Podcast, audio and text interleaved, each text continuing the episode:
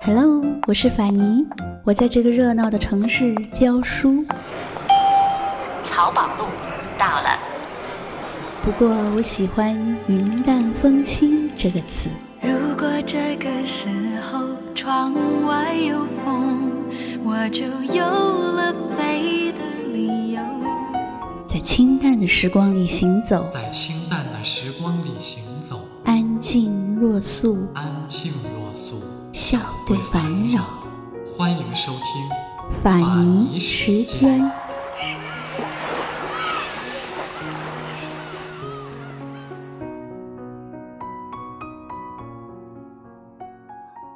我感到我又要发狂了。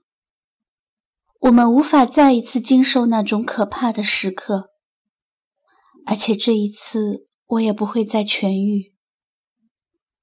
我开始听见种种幻声，我的心神无法集中，因此我就要采取那种看来算是最恰当的行动。我从来不曾抗拒你的。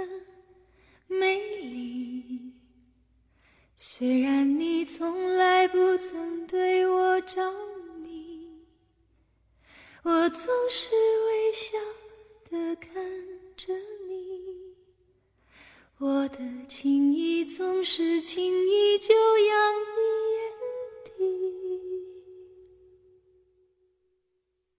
我曾经想过，在寂寞的夜里。你终于在意在我的房间里，你闭上眼睛亲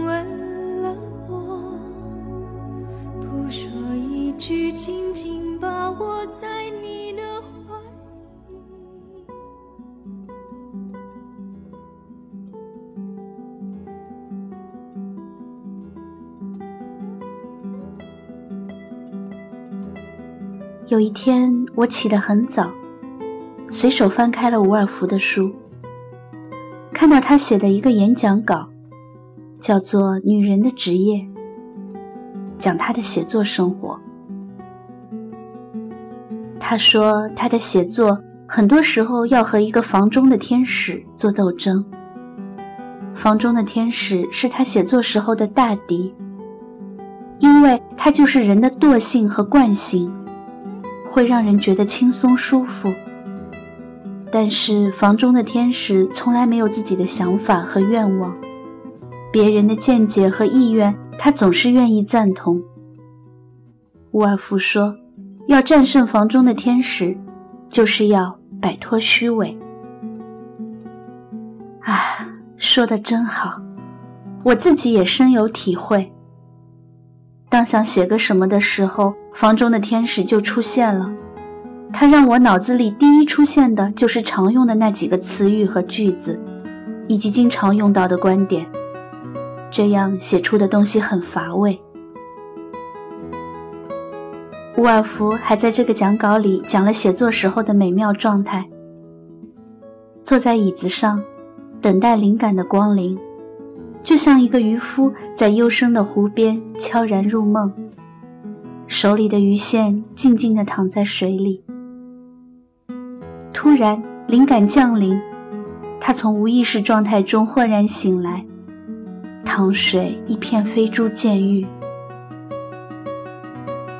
努力尝试过写作的人，恐怕都能从这篇讲演里找到点相同的体会，那种感觉。艰苦又美妙。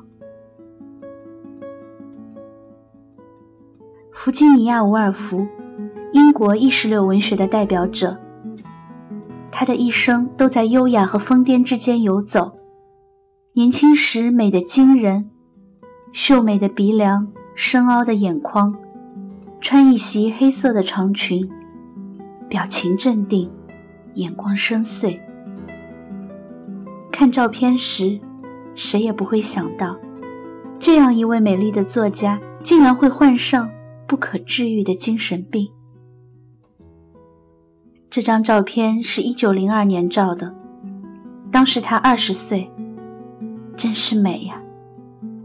但是从这张照片里，我们已经可以看到他的内心，就像是一面镜子的两面，一面明亮，一面黑暗，一面冰凉，一面滚烫，一面是写作，一面是毁灭。伍尔夫出生在一个九口之家，父亲是一位文学评论家，严重的重男轻女。所以，终其一生都没有给沃尔夫受正规教育的机会。更可怕的是，伍尔夫同母异父的两位兄长，在他年幼时对他进行过性骚扰。这样的经历更是带给他永久的精神创伤。然而，沃尔夫又很幸运，因为父亲是文学评论家，所以家里有很多藏书。当父亲外出时，他就天天泡在父亲的书房里，阅读大量的文学作品。而且他有惊人的记忆力，看起书来就像是把书吞了下去。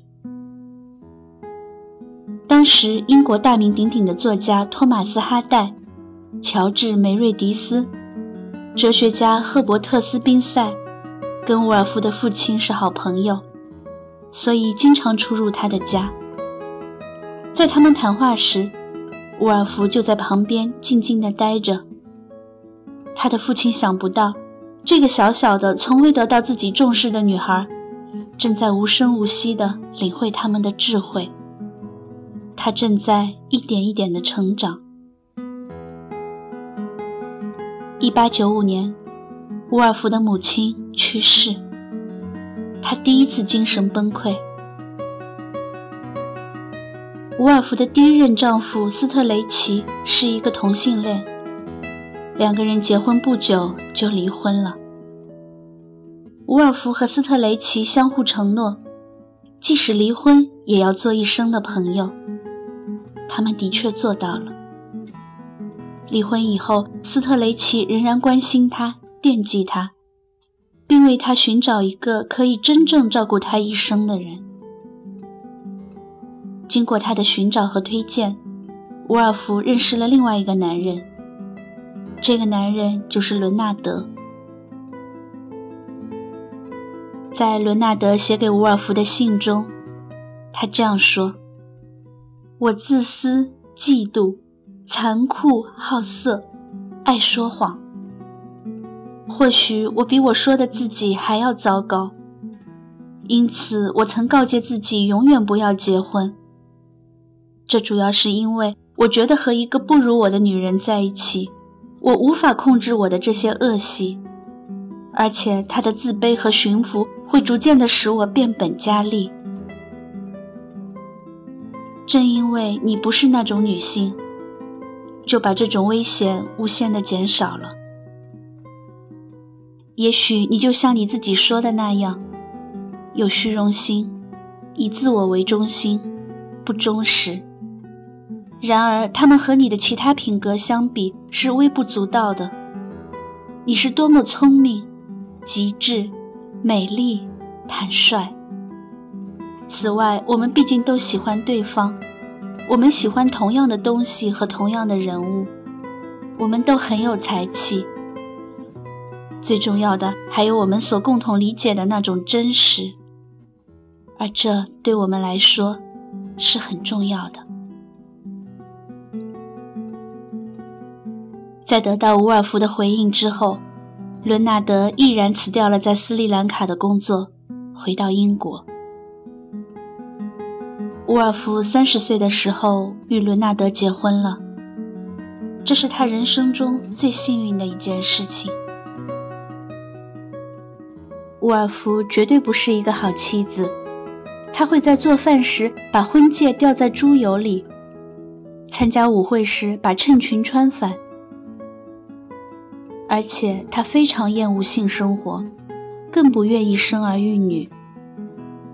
他不可救药地依恋着姐姐瓦奈萨，甚至和姐夫克莱夫调情。他每一部作品完成后。都会陷入短暂的疯癫，而这些是让世俗和世人不能理解和容忍的。但是这不怪他，因为他是一个病人，他自己也不愿意这样。还好，伦纳德坦然接受了妻子的一切。他欣赏她的才华，心甘情愿地陪伴她，忍受了二十九年的无性婚姻生活，并放弃了生养孩子，承受着乌尔夫和其他人的暧昧绯闻，细心地照料他，在他一次又一次疯癫的时候，关心他，抱住他。一九三零年，伍尔夫告诉一位朋友，如果没有伦纳德，他可能早就开枪自杀了。在和伦纳德相遇、结婚之后，伍尔夫写出了大量的作品。他的作品一直在探索和寻找女性问题的答案。有人称他的意识流小说《墙上的斑点》。远航，到灯塔去，达洛卫夫人等，是女性的心灵史。沃尔夫在作品中一再鼓励人们阅读。他在一篇名为《阅读时光》的随笔中这样说：“我们看到许许多多的书籍问世，也有人说现如今人人都能写作。然而，在这一堆滔滔不绝的语言的洪流和泡沫中，在这些洋洋洒洒、庸俗浅薄的作品中，还存在着某种伟大的、如火的热情。只要有一个大脑碰巧比别的大脑更高兴的转动，就能产生出流芳百世的作品。即使过去了近百年，在这个物质的时代，看到这样雅致精妙的文字。我的心仍然受到鼓舞。几十年前伍尔夫写的话，对现在的作者也是鼓励。然而，写作是件多么痛苦的事。他心力交瘁，喜怒无常，始终受到间歇性神经衰弱的严重威胁。他在日记里说：“很少有人像我这样。”为了写作百般受苦，我想只有福楼拜一人而已。沃尔夫在写作的时候，长期把自己关在房间里，不迈出一步。他不让任何人看他的手稿，除了伦纳德。不管他写出什么，伦纳德永远是他作品的第一位读者。这是因为他非常自卑敏感，写出东西来怕给别人看，对别人的评价更是到了神经质的地步。不管别人说什么，他都认为别人在嘲笑和讥讽他。他放心给伦纳德看，他是唯一一个不会让他不安的人。为了让他不再害怕。伦纳德甚至帮助他成立了自己的出版社，所以伍尔夫的大部分作品都是自己的出版社出版的。伦纳德甚至悄悄为他藏起所有他能看到的评价，小心翼翼地保护着这个像玻璃一样敏感脆弱的女人。很难想象和一个有精神病的女人在一起生活了二十九年。他们从来没有发生过争吵。一九一三年夏天，沃尔夫精神崩溃，吞服安眠药自杀。伦纳德把他救了回来。如果那一次他成功了，很多他后期的作品就不会出现了。而且在很长的时间里，外界都不知道沃尔夫患有精神病。伦纳德一直坚守着这个秘密，独自承受。他本来可以公开宣布沃尔夫患上了精神病，但他没有这样做，因为如果这样做了，沃尔夫可能会被好奇者纠缠，可能会被送进疯人院。那是他最不愿意看到的。在他心里，他不是一个疯子，他是一个作家。第二次世界大战期间，德国空军轰炸英国，伍尔夫出版社的印刷厂被炸毁。紧接着，他在伦敦的住所也被炸毁。这两次事件让他本来就已经纤细如丝的神经，又一次经受了惊惧和考验。他在日记中说：“炸弹震撼我的窗户。”房子会不会倒塌呢？如果倒塌，我就同归于尽了。一九四一年，伍尔夫写出了人生最后一部作品《幕间》。他在一个郊区的住所写完了它。在这部小说写到五分之一的时候，他在花园里散步，来到一个清凉的睡莲池塘边。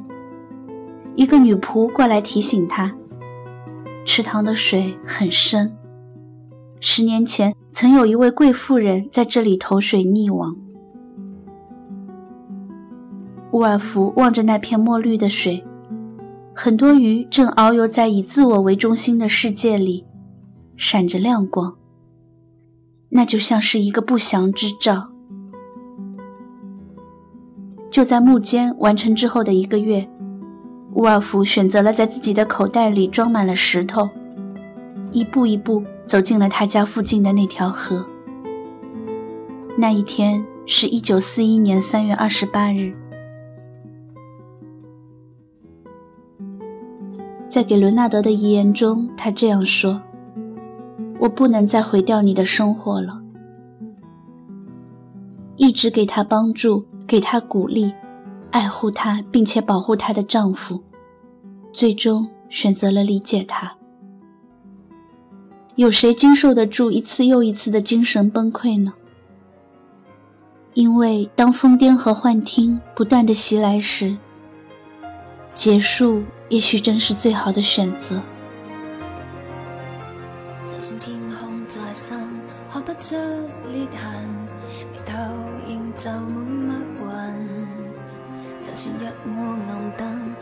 穿我身，仍可反映你心。让这口烟跳升，我身躯下沉，曾多么想，多么想贴近你的心和眼口和耳，亦没缘分，我都捉不紧。害怕悲剧重演，我的命中命中越美丽的东。西我越不可碰，历史再重演，这么繁嚣城中，没理由相恋可以没有暗涌。其实我再去爱惜你又有何用？难道这次我抱紧你未必落空？仍静候着你说我别再用神，什么我都有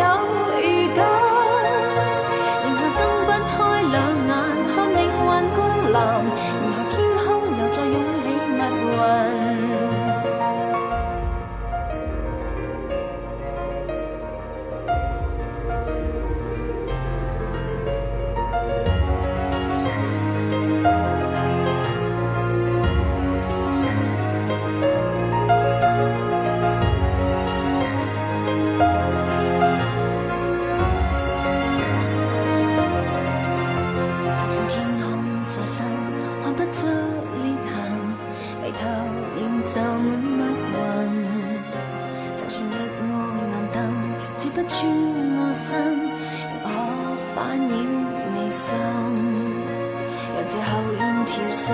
我身躯下沉，曾多么想，多么想贴近你的心和眼口和耳，亦没缘分，我都捉不紧。害怕悲剧重演，我的命中命中，越美丽的东西我越不可碰。历史再重演，这么繁嚣城中，没理由相恋可以没有暗涌。其实我再去爱惜你又有何用？难道这次我抱紧你未必落空？静候着你说我别再忧伤，